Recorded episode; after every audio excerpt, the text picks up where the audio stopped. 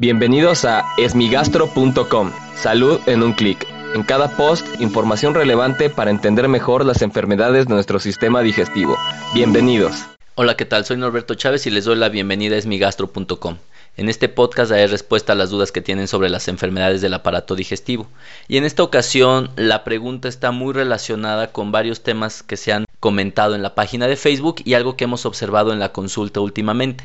Y es una pregunta en relación a qué estudios debo de tener antes de operarme para evitar el reflujo gastroesofágico. Esto es muy importante ya que en muchas ocasiones los pacientes tienen pirosis o agruras, es esta sensación de que los alimentos se regresan por detrás del pecho y que suben tal vez hasta la garganta y obviamente el paciente tiene una afectación en su calidad de vida ya que le puede dar tos, le puede dar incluso ahogo nocturno, le puede dificultar la alimentación, etcétera. Y muchas veces el tratamiento de la enfermedad por reflujo se divide en dos grandes fases, la fase médica, que es básicamente con omeprazol o algunos de sus derivados, o a través de un procedimiento quirúrgico que se llama funduplicatura, la cual casi eh, actualmente en la mayoría de los casos se hace a través de pequeñas incisiones que se llaman laparoscopía.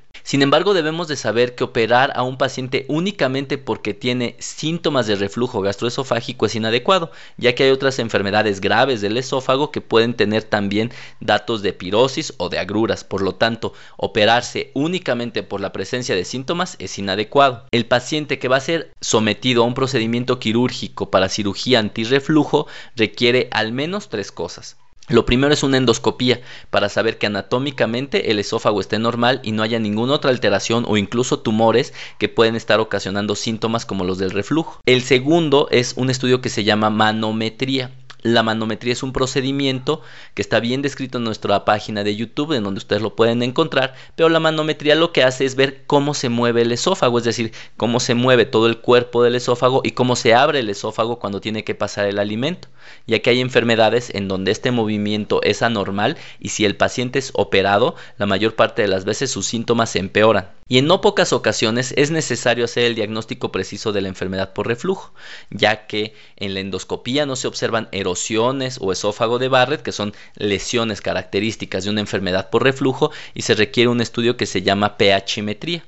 En la pHmetría se tiene que medir la acidez del esófago durante 24 horas, es decir, debemos estar completamente seguros de que el esófago tiene reflujo gastroesofágico ya que muchas historias de cirugía antirreflujo suelen ser catastróficas porque el diagnóstico no fue hecho correctamente.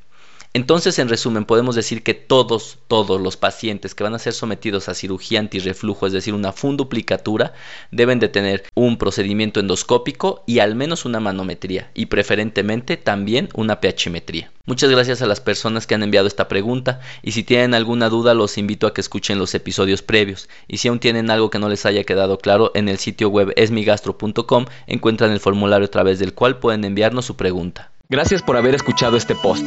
Si la información les fue útil, compártanla. Hagamos que más gente esté informada. Los esperamos en el próximo podcast.